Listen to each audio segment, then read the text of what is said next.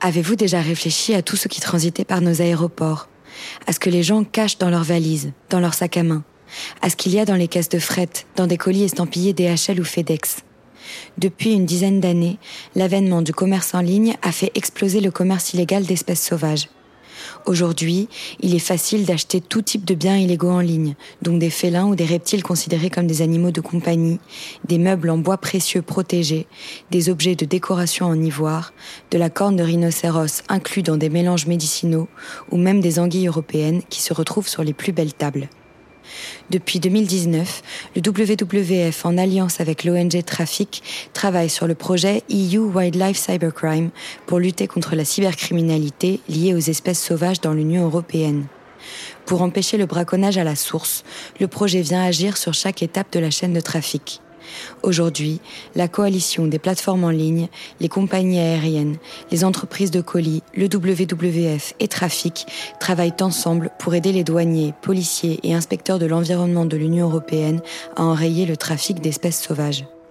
Un épisode entre douane et cybercriminalité, mené par Emily van der Enst du WWF Belgique, Laurélie Esco du WWF France et Jérôme Legrand, inspecteur de l'environnement à l'OFB.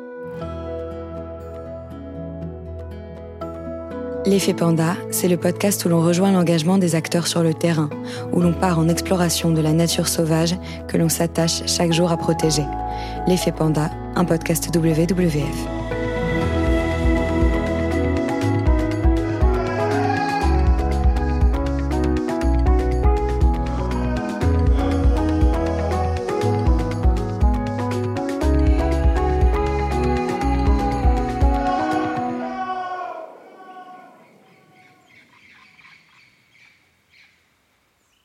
Le but de mon projet, c'est d'essayer d'empêcher les criminels de hum, vendre des espèces sauvages dans l'Union européenne ou de faire du trafic via l'Union européenne en utilisant soit les plateformes en ligne, soit les colis. Emily van der Enst, coordinatrice du projet européen EU Wildlife Cybercrime pour le WWF Belgique. C'est un commerce international en général d'espèces euh, qui sont extraites de leur milieu sauvage euh, dans des pays euh, très loin du marché consommateur. C'est du trafic qui s'attelle à la fois aux animaux mais aussi aux plantes. On a tendance à, oublier la partie plante et aussi une partie bois. Pour caricaturer, c'est des criminels qui vont recruter des, des, personnes dans des pays où il y a une grande biodiversité, où justement ces espèces sauvages euh, sont très protégées. Et euh, donc ça peut être par exemple l'Afrique, euh, l'Amérique latine, l'Asie. Donc ils vont aller récupérer les espèces dans leur milieu sauvage. Et ensuite, ça suit tout un périple pour arriver jusqu'au pays consommateur, là où il y aura le consommateur. Donc quand on parle des espèces, on parle vraiment d'espèces variées. Laurélie Esco, chargée du projet EU Wildlife Cybercrime pour le WWF France.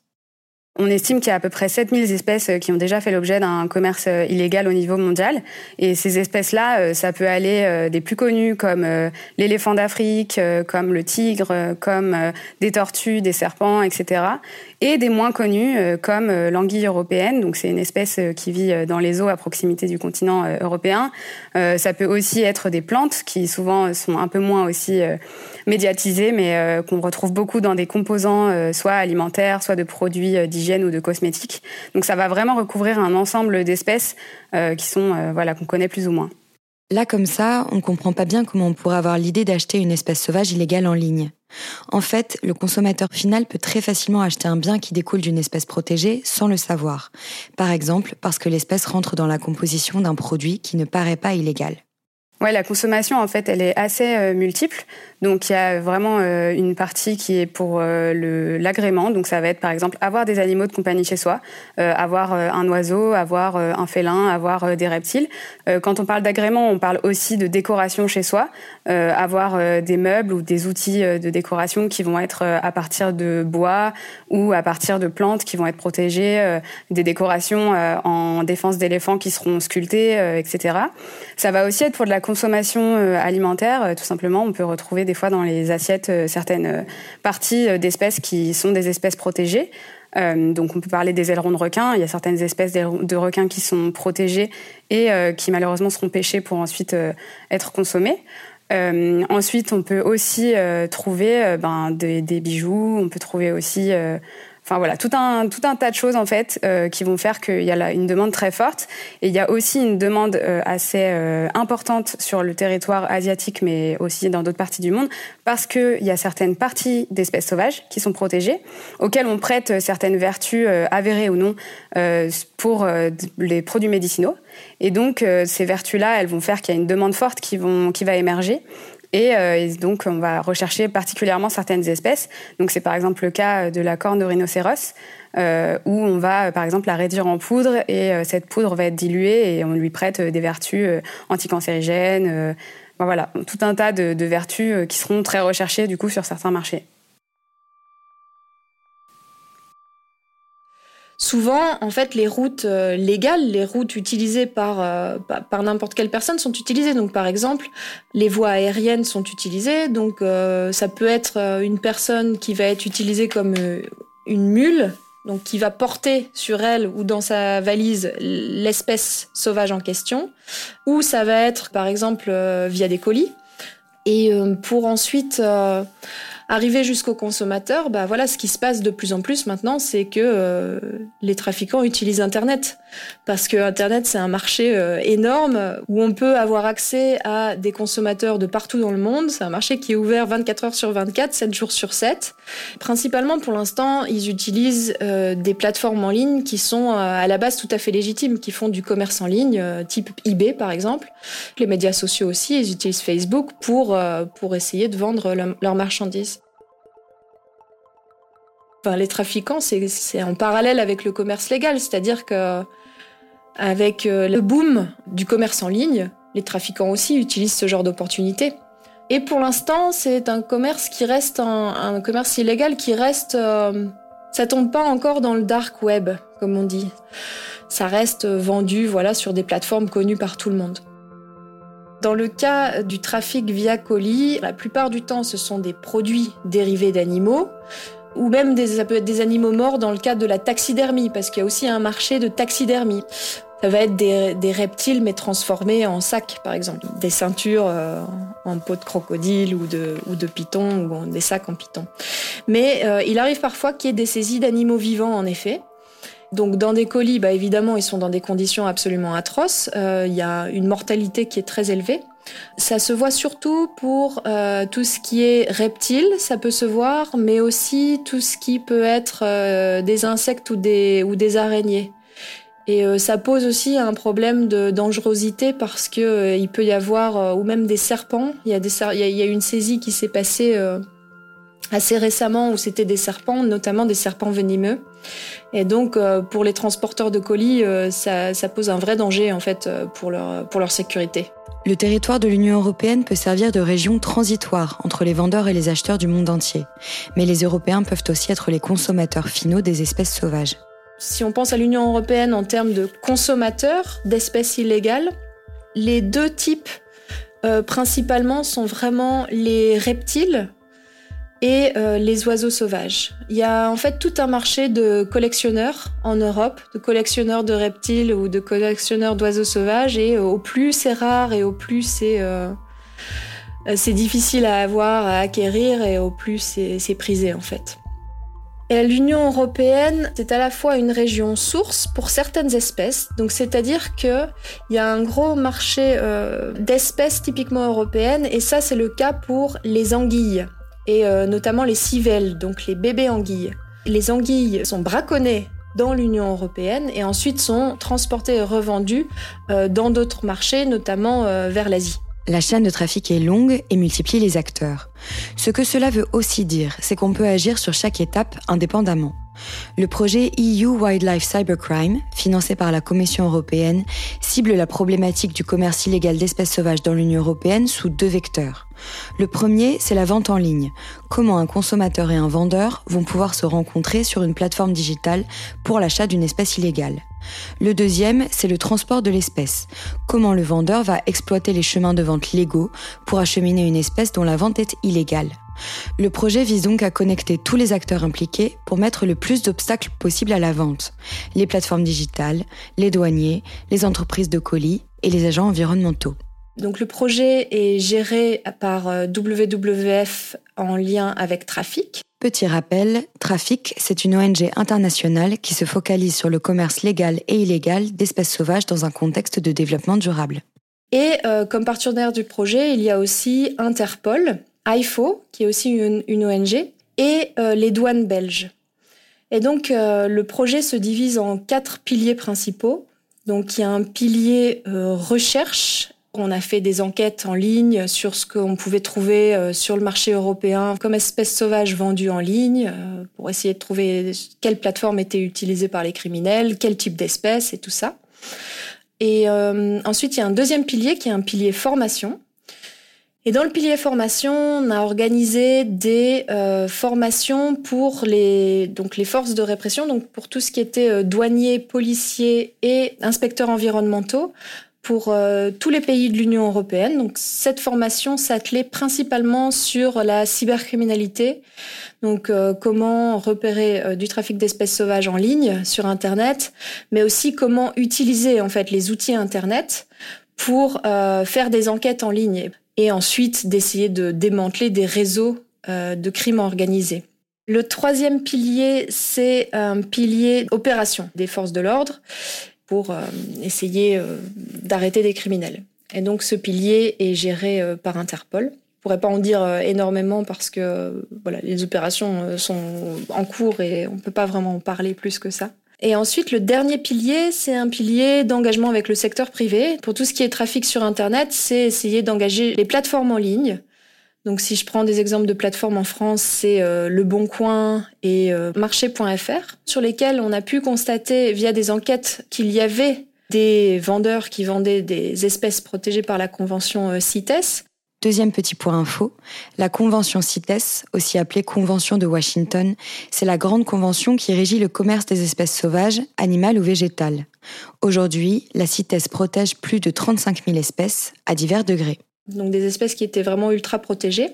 Et donc, euh, nous, on essaie de sensibiliser les plateformes et d'essayer de faire en sorte que les plateformes s'engagent pour s'assurer qu'elles euh, soient en fait vides d'annonces euh, avec des espèces sauvages potentiellement illégales. Tout ça, ça se fait par une coalition qui s'appelle la Coalition pour mettre fin au trafic d'espèces sauvages en ligne. C'est une coalition qui a commencé en 2018 dans lesquelles il y avait les grandes entreprises de technologie en ligne type Facebook, Google, eBay, euh, et, aussi des entreprises chinoises type Alibaba, euh, TikTok qui vient justement de rejoindre la coalition très récemment. Et nous, via notre projet actuel, on essaie vraiment d'avoir, de mobiliser les plateformes typiquement européennes et se sont engagés. Donc on prenne des mesures concrètes pour s'assurer qu'il n'y ait pas de vendeurs, euh, de trafiquants d'espèces sauvages sur leur plateforme. Pour faire partie de la coalition menée par le WWF, Trafic et IFO, les plateformes doivent adopter une politique de refus de la vente des espèces sauvages sous la protection maximale de la CITES. Elles peuvent aussi d'elles-mêmes aller plus loin dans cette protection. Par exemple, Facebook a décidé d'interdire toute vente d'animaux, quelle que soit l'espèce, sauf par des revendeurs agréés. Les plateformes ont plusieurs moyens de mettre en place cette politique. Elles peuvent bloquer les annonces en ligne ou permettre aux utilisateurs de pointer du doigt les annonces qui leur semblent illégales. Grâce à toutes ces actions, depuis 2018, plus de 4 millions d'annonces ont été bloquées. Mais les plateformes doivent tout le temps se réadapter face aux nouveaux moyens employés par les trafiquants. La coalition, ça permet vraiment de nettoyer l'Internet, en fait. Ça met des bâtons dans les roues aux trafiquants aussi. Ils arrivent toujours à essayer de trouver des moyens détournés. Hein. Par exemple, ils utilisent des mots codés. Donc, euh, au lieu de l'ivoire, à un moment, euh, ce qu'ils utilisaient, c'était euh, plastique blanc. Ça, ça n'allait pas être détecté par les outils automatiques. Constamment, il faut s'adapter, se réadapter et, et enquêter pour voir comment les trafiquants s'adaptent à ça. Internet est tellement grand, la rapidité à laquelle les annonces sont postées est tellement énorme que les agents de contrôle seuls n'arriveront pas à enrayer ce, trafic. Et ils ont besoin euh, de la coopération, de la collaboration justement des plateformes en ligne pour empêcher les trafiquants d'atteindre leurs consommateurs. Il y a tellement d'annonces qui sont postées par seconde sur Internet, c'est impossible pour, euh, un inspecteur environnemental d'avoir les yeux partout et d'avoir les yeux sur toutes les plateformes. Et ça, ça joue vraiment en la faveur des trafiquants parce qu'en fait, il y a tellement, tellement d'annonces et d'échanges qui se fait que ça devient très difficile.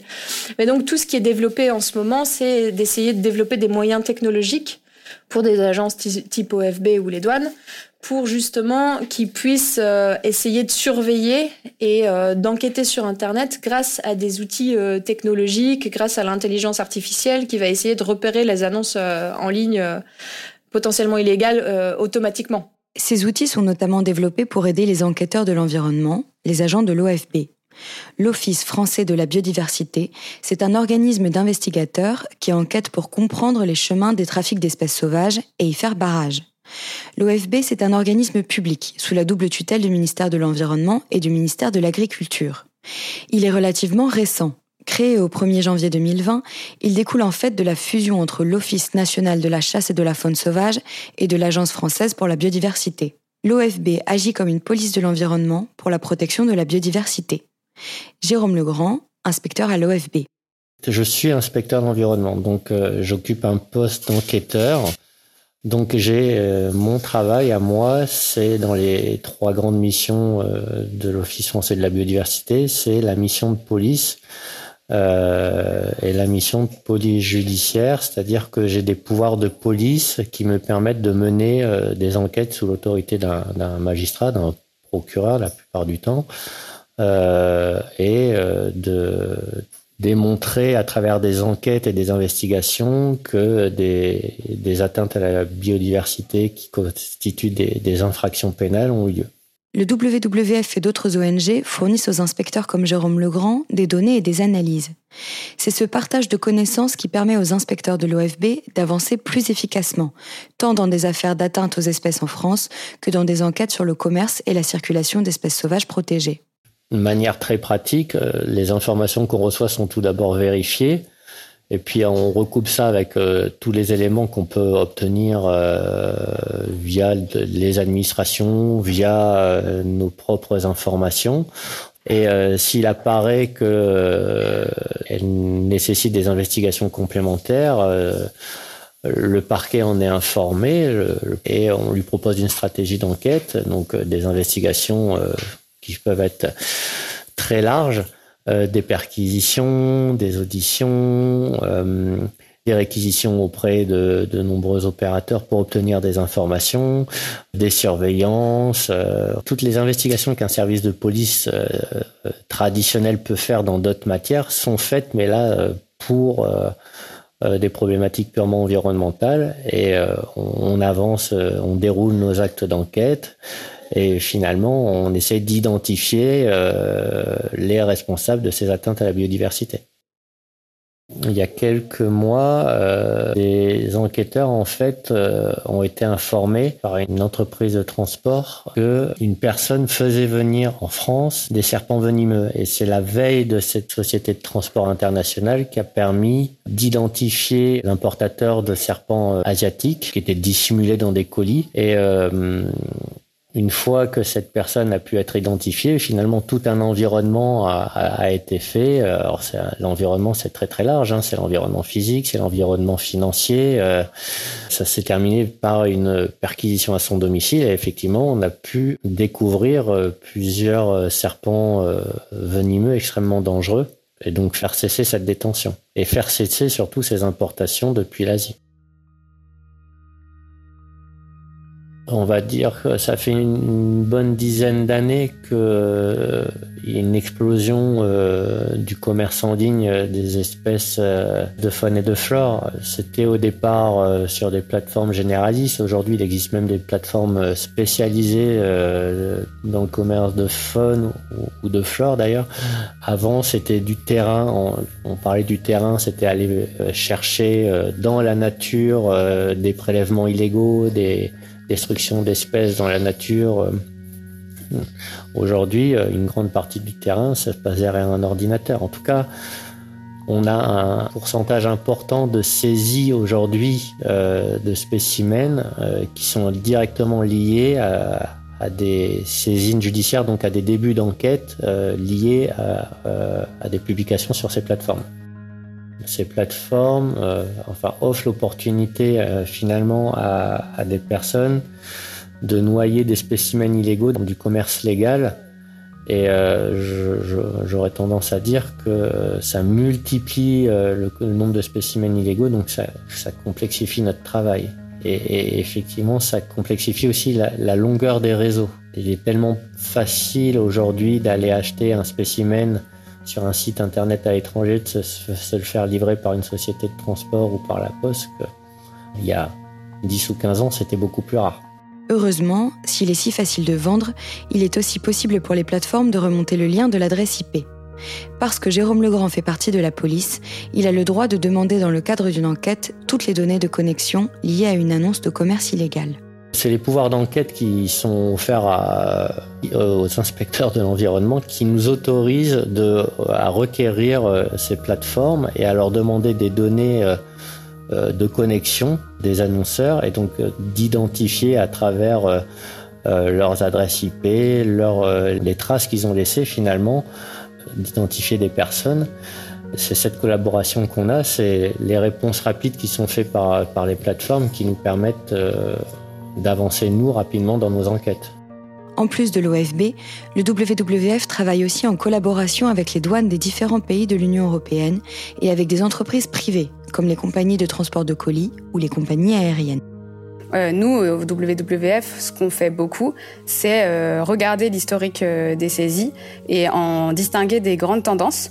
Donc regarder par exemple quels sont les itinéraires majoritaires qu'on va identifier, quelles sont les grosses familles d'espèces qu'on va trouver, sous quelle forme elles vont être conditionnées, sous quelle forme elles vont être dissimulées, quel type de volume on va plutôt trouver dans tel ou tel moyen de transport.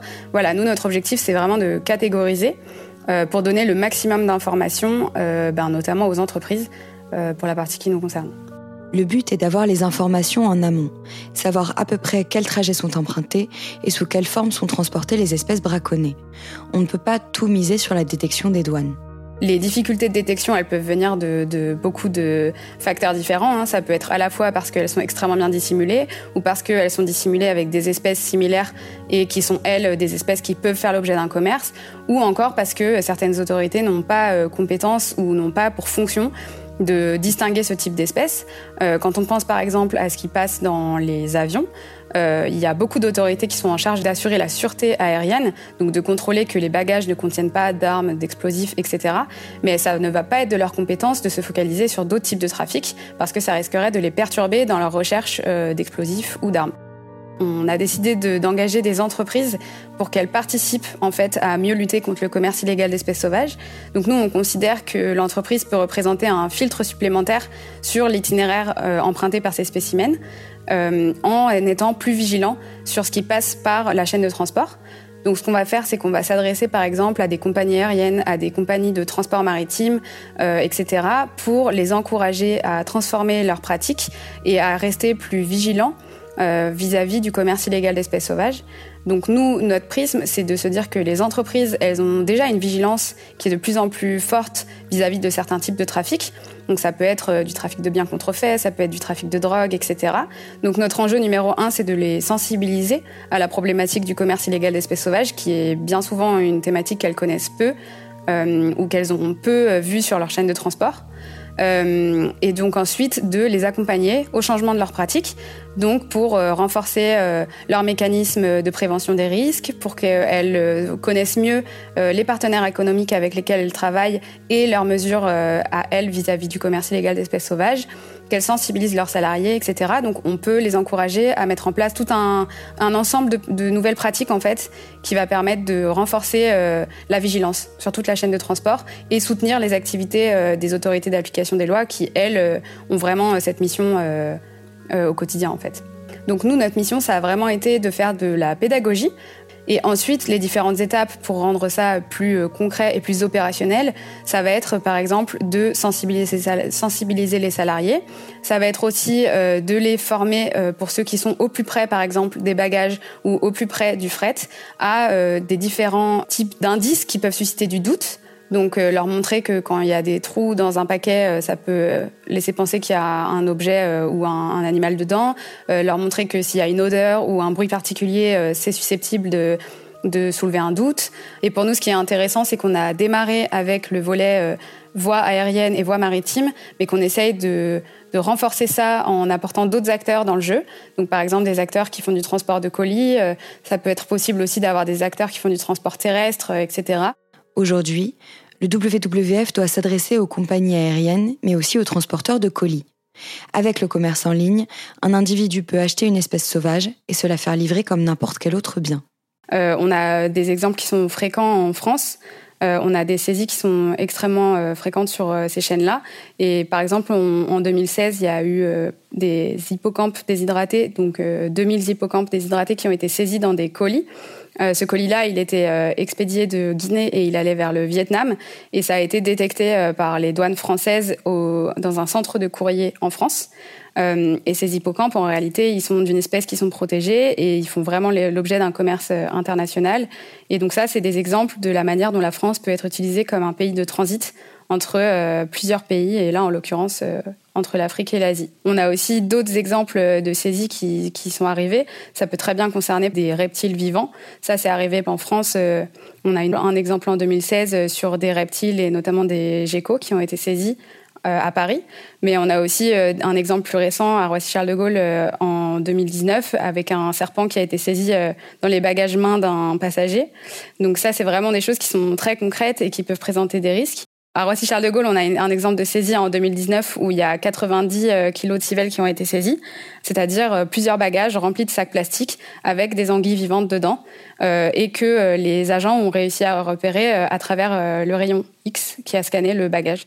Les entreprises n'aident pas seulement à intercepter les colis, elles peuvent aussi permettre de remonter les filières. Alors c'est ça qui est vraiment intéressant aussi avec les entreprises, c'est qu'elles ont la capacité d'identifier des personnes et elles détiennent des informations qui peuvent ensuite être utilisées pour remonter des filières. Donc euh, on a eu un exemple récent d'une d'un colis qui a été détecté par une entreprise de transport et qui contenait plusieurs serpents vivants. Euh, cette entreprise, elle a détecté le colis en Allemagne et l'Allemagne a ensuite averti la France parce que le colis était destiné à un consommateur français. Et à travers cette détection et les informations qui ont été partagées à la fois entre filiales de l'entreprise et aussi avec les autorités, euh, ça a permis de faire une perquisition au domicile de la personne qui était destinataire et d'identifier tout un ensemble euh, de, serpents qui étaient euh, détenus sans autorisation. Donc ça, pour le coup, c'est un exemple d'identification d'un consommateur qui en réalité a été plusieurs fois consommateur.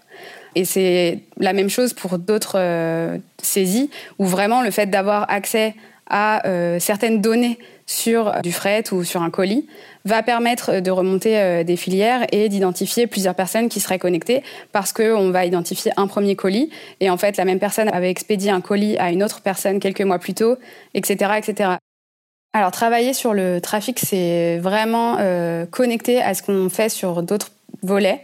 Donc typiquement quand on travaille sur euh, le trafic d'espèces sauvages, euh, c'est que par ailleurs on travaille aussi sur la thématique du braconnage, sur la thématique de la demande, donc du marché final, et qu'on travaille aussi euh, au niveau international pour mobiliser sur ces différents sujets, pour renforcer la transparence, la gouvernance, etc. Donc c'est vrai qu'on ne peut pas distinguer le trafic de la thématique du braconnage, parce qu'une fois que les espèces sont sorties du territoire ou ont été prélevées dans la nature, c'est une réalité. ces espèces-là, ça ça peut être des espèces qu'on a déjà perdues et qu'on a déjà prélevées de leur milieu. Si on renforce euh, ben, les obstacles en fait que, auxquels vont faire face des organisations criminelles tout au long de leur parcours pour amener une espèce sur le marché final, on espère que ça va vraiment euh, réduire le potentiel qu'il y ait un braconnage à la source et euh, que ces groupes criminels soient encouragés. Donc notre but, c'est vraiment d'augmenter les obstacles auxquels elles vont faire face et de réduire les bénéfices qu'elles vont retirer en fait de ce trafic pour qu'elles aient plus d'incitation et plus de motivation à se tourner vers ce type de trafic-là, euh, qui, du coup euh, impacte fortement des espèces qui sont déjà menacées.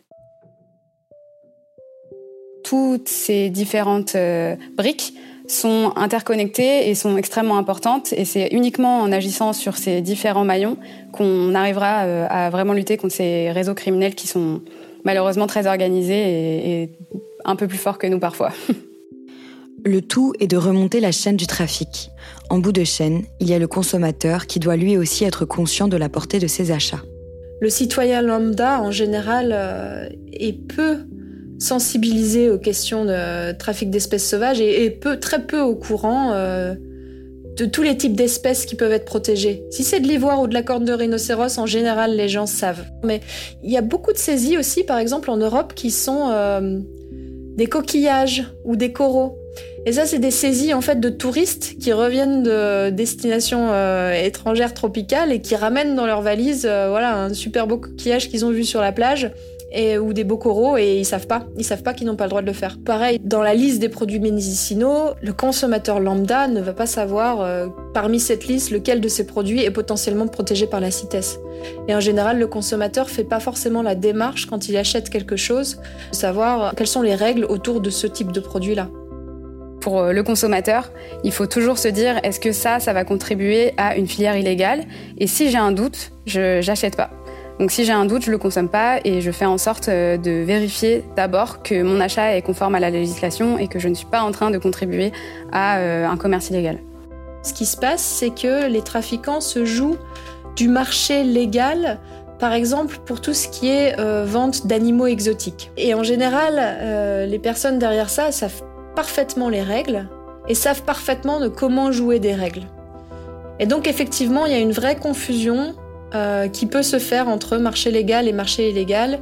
Et en fait, il y a un blanchiment des espèces sauvages illégales dans des espèces sauvages considérées comme légales. La Commission européenne vient d'accepter de financer la suite du projet, qui ne va donc pas s'arrêter en si bon chemin. La suite, ce sera pousser encore plus loin la lutte contre la cybercriminalité et l'utilisation d'entreprises du transport en étendant le projet au secteur maritime avec le fret, et notamment en ciblant les containers, qui représentent des volumes bien plus importants que les colis. Le nouveau projet s'attellera aussi à un autre aspect du trafic, le crime financier. À partir du moment où il y a, du trafic, il y a de l'argent. C'est pour ça que les trafiquants font du trafic, c'est pour faire de l'argent. Et euh, le problème actuel, c'est que euh, trop souvent, les enquêtes des forces de l'ordre ou les saisies des douaniers s'arrêtent à ok la saisie des animaux, euh, l'arrestation éventuellement du premier suspect et c'est tout. Faire les investigations financières, ça permet de dévoiler en général le plus gros réseau criminel qui peut être derrière une saisie ou un trafic en particulier. Enfin, on dit en anglais c'est follow the money, donc c'est suivre l'argent pour essayer d'arriver au plus gros des trafiquants. Et à partir du moment où on saisit non pas seulement le, bien euh, illégal trouvé, mais où on saisit aussi tout l'argent euh, et tous les biens qui ont été achetés avec cet argent, là, ça les, ça les touche en plein cœur en fait. Et ça les déstabilise beaucoup plus. On est très content des résultats du projet parce que bah, ça a réussi à mobiliser euh, énormément d'agences de forces de l'ordre, enfin de contrôle au sein de tous les pays de l'Union européenne, parce qu'au final, euh, ce qui compte, c'est la priorité qui est donnée à enrayer ce trafic. Pour l'instant, il y a toujours un manque de formation et de moyens pour euh, tout ce qui est trafic d'espèces sauvages. C'est évidemment euh, avec aucune commune mesure que pour si on compare au trafic de drogue. Autour du trafic d'espèces sauvages, on, parle, on part de la mort d'animaux, de la mort d'espèces, de plantes qui, qui déstabilise la biodiversité. Donc il y a un vrai enjeu écologique et un vrai enjeu environnemental, un vrai enjeu pour l'être humain aussi. Et, euh, c'est un sujet qui est encore pas assez, euh, assez traité. Et en fait, le projet a réussi, en tout cas, à mobiliser l'attention de quand même beaucoup d'agents de force de l'ordre, de beaucoup d'entreprises, de beaucoup d'ONG aussi, pour continuer à essayer d'enrayer ce trafic. Participer à euh, essayer d'arrêter cette extinction de masse d'espèces qu'on est en train de voir actuellement et essayer d'y contribuer avec une petite pierre, euh, c'est vraiment ce qui me motive. Pour enrayer une des plus grandes menaces pour la biodiversité mondiale, le braconnage, le WWF remue ciel et terre. Le but est de venir toucher chaque maillon de la chaîne du trafic. Le braconnage, la vente en ligne, le transport aérien, maritime ou terrestre, le consommateur final et même à terme les revenus des ventes. Derrière le monde flou et mouvant des annonces sur Internet, il y a de nombreuses étapes où les espèces sauvages peuvent être interceptées. Comme le font le WWF et Trafic, c'est en mobilisant tous les acteurs utilisés par cette chaîne que nous pourrons changer les choses et faire en sorte que les espèces menacées puissent vivre en paix avec leur milieu, résilientes et fortes parmi les hommes.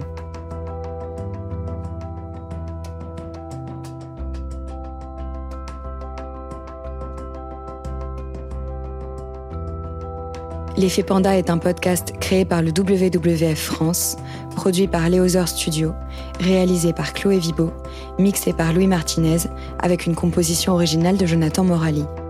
Pour approfondir le sujet ou soutenir le WWF, rendez-vous sur wwf.fr.